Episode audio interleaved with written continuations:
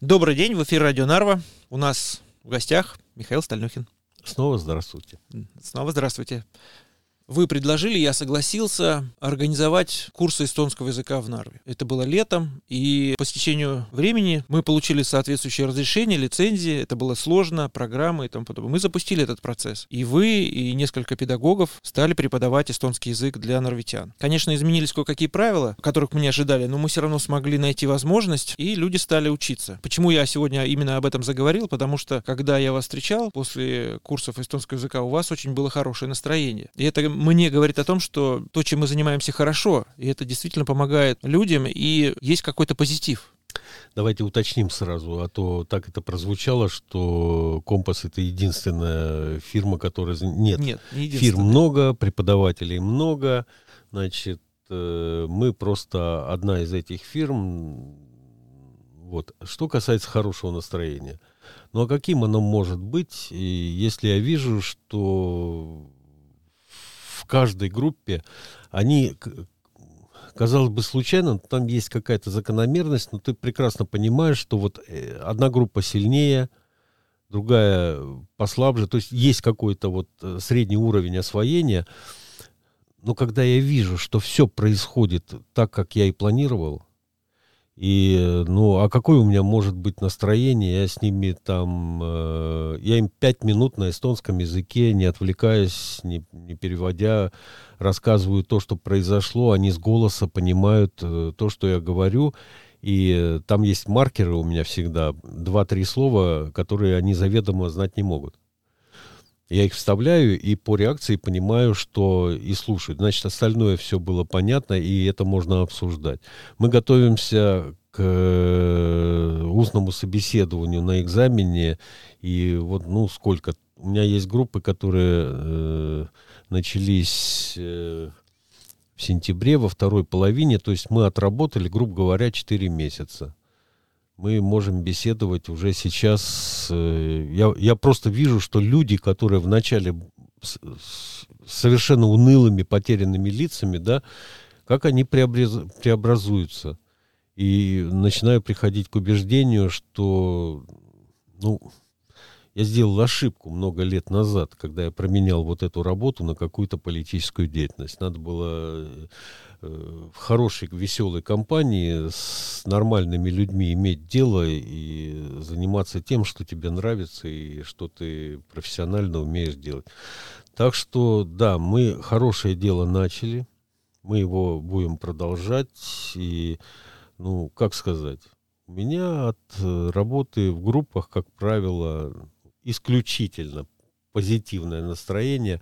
Вы меня э, в течение недели три раза, причем из разных мест забираете, да? Да, да наверное, я как-то не задумываюсь. И, и всегда это чистый позитив. То есть у меня этот самый адреналин бурлит, потому что в любой группе, которая соглашается работать, я понимаю сложности, которые стоят перед людьми, но главное, чтобы они готовы были работать. И получается так, что позитив ты получаешь в любом месте – потому что имеешь дело с людьми, ну, которые соответствуют э,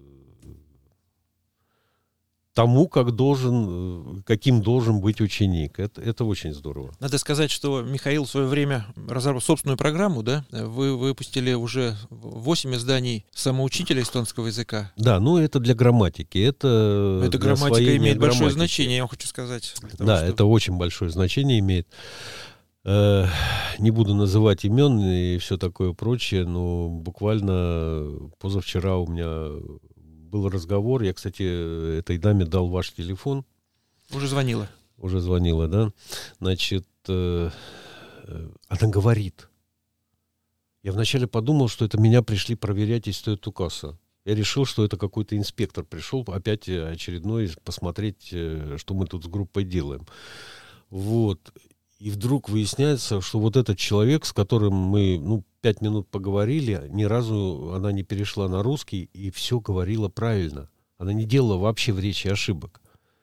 Но она хочет, э, вот у меня там на уровне, где вот с нуля до А2, повторить грамматику, потому что я так понимаю, что вот эти вот э, письменные задания, которые, они от уровня к уровню становятся все сложнее и сложнее. Я туда на C1 не заглядывал особо, потому что, ну, просто необходимости не было. Но B1-то видел, я понимаю, что там, да, если вот в, в таком уровне вот это вот изменение происходит, то там довольно, достаточно сложно.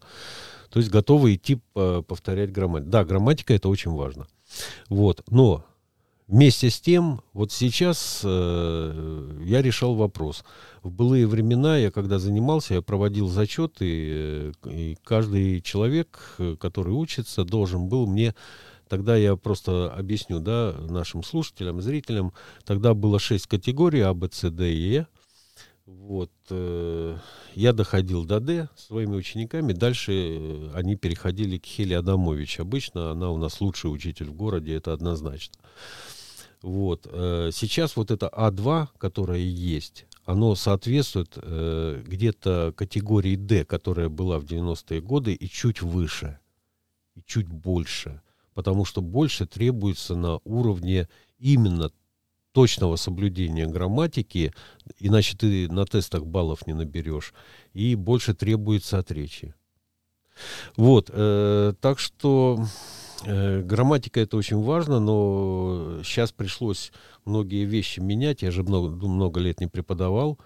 А сейчас более-менее понятно становится, как готовить, и от этого у меня тоже хорошее настроение. Потому что когда мы начинали, Виктор, там было непонятно, как вот эту работу вести. И с каждой новой группой, с каждым новым набором, э, пусть немного, но весь этот процесс видоизменяется. То есть есть вещи, которые я уже понимаю, на это время тратить нельзя, а вот это надо 10 раз лишнее лучше повторить, чем как-то оставить. Вот. Ну и, конечно, там два с половиной часа вот этих разговоров. Я сейчас сижу, у меня еле-еле челюсть двигается. Э, ну, Виктор меня с работы забрал. Вот. Я только что два с половиной часа, не закрывая рот, э, разговаривал э, с людьми. Так что вот так. Хорошее дело, по-моему, мы сделали. И... Идет потихонечку, да. Мы будем надеяться, что те люди, которые учат эстонский язык, смогут сдать эти экзамены, даже если не получится с первого раза. Я думаю, что при усилии, желании все можно. Нет, только с первого раза. Значит, э, не сдаст только тот, у кого будет какой-то ступор. Ну, то есть экзамен это э, там 50-50. С одной стороны проверка уровня знания языка, с другой стороны проверка состояния нервной системы. И э, Я, я на себе просто это знаю. Я когда-то, когда э, призвали в армию, да, в 82 году, вот, и там э, первые э, пять недель я провел в учебке, потом сразу в боевую часть отправили на командный пункт. Вот. А там в учебке нам сразу дали текст присяги. Ну, это так, это там, слов 50 примерно, там строчек 7 или 8 вот этого текста было, и это самое, мы стали его учить наизусть. А все же знают, что когда солдат э, выходил принимать присягу, он брал папку, вот так вот ее держал и читал. И мы спрашиваем сержанта, который чуть дольше нас служит, э, ну, человек как бы опытный, волк уже в этих вопросах, да, морской там, вот, Зачем это учить наизусть? Я же выйду, у меня же папка будет. Ну, читать все умеют, все прочитают. Он говорит, люди, когда выходят, некоторые зрение теряют. То есть он вдруг понимает, что это не вот это вот 4 недели, а впереди еще 100 недель примерно. И это все. Вот сейчас присягу примешь, и все. И, и в этот момент у многих э, начинается просто ступор. Они не видят текст, у них э, просто перед глазами все мельтешит. Поэтому э, присягу учили наизусть. То есть просто вот э, иногда там э, бывало, что устраивали ночные тревоги, все одуревшие весь день пахали и бегали по плацу, да, вот, а ночью тебя поднимают, и ты должен сходу присягу произносить. Вот так вот репетировали, вот так вот этим занимались. И тем не менее, некоторые не могли ее прочитать, некоторым приходилось помогать, это, это после всех вот этих усилий. Так что экзамен по языку, он э, так устроен и так проходит, что ну, я стараюсь объяснять, как себя вести и что делать, и что делать для того, чтобы снять стресс. Никакого алкоголя. Ни-ни. Потому что это первое средство, которое сразу называют, типа, сейчас тяпнем и пойдем веселые. Ни за что. Вот. Э, но для некоторых людей это непреодолимо. Вот. Э, так что только в том случае, когда мешает э, вот какая-то особенность там нервного устройства, ну, тогда да. А так нет. Сдать должны все. Ну, все равно, раз уж я упомянул об экзаменах, это действительно такое стрессовое состояние. А учитывая, там же не просто пришел и рассказал.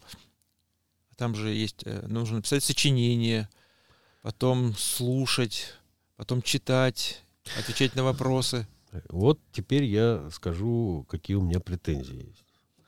Значит, э, вот Э, по крайней мере 40 раз, например, приведу угу. пример вот с этим уровнем А2, по крайней мере 40 раз уже этот экзамен проводился. Я более там глубокие годы заглядывать не буду, но 4 раза в год и 10 лет, по крайней мере, этот экзамен вот проводится по одним и тем же правилам.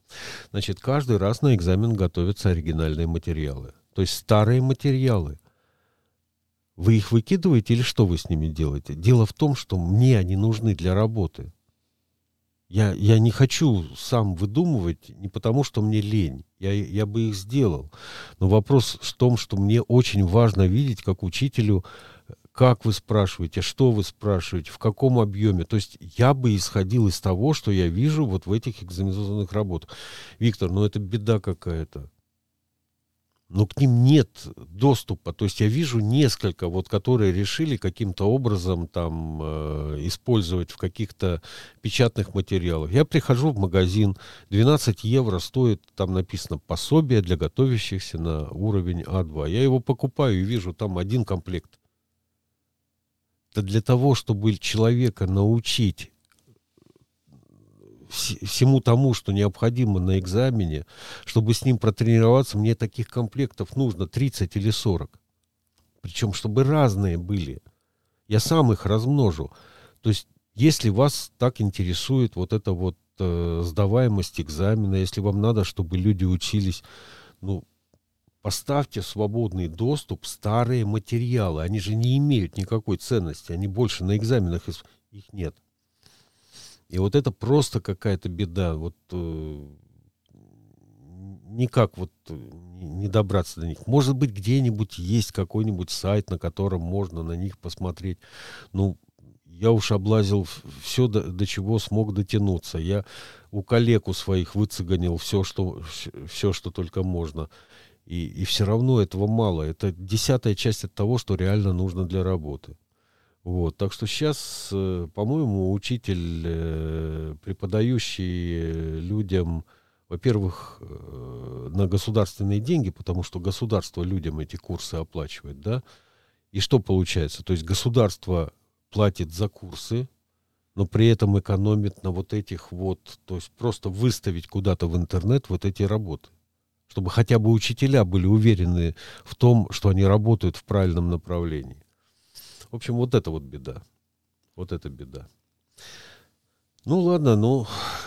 Как чего? есть, так и работаем. Как есть, так и работаем. Ну, помаленьку справляемся. То с одной стороны какой-нибудь тест э, ухватишь, что с другой стороны. Но ценность имеют именно те, которые были на экзамене. Они адекватные, они э, имеют отношение непосредственно к экзамену, они выдуманы кем-то. Ну вот. Вот, а, да, и насчет сочинений. Я не считаю, что текст э, размером в 30 слов — это сочинение. А там надо написать, вот это А2, значит, понятно, что все должно быть грамотно, логично, э, без ошибок. Вот. На всякий случай не 30, конечно, а 40-50, потому что неизвестно, как там проверяющие будут слова считать и все такое прочее. Но это все э, решаемо. Это далеко не самая сложная вещь во всем этом. Ну что ж, Михаил, большое спасибо. Будем продолжать. Да. Всего хорошего. До свидания. До свидания.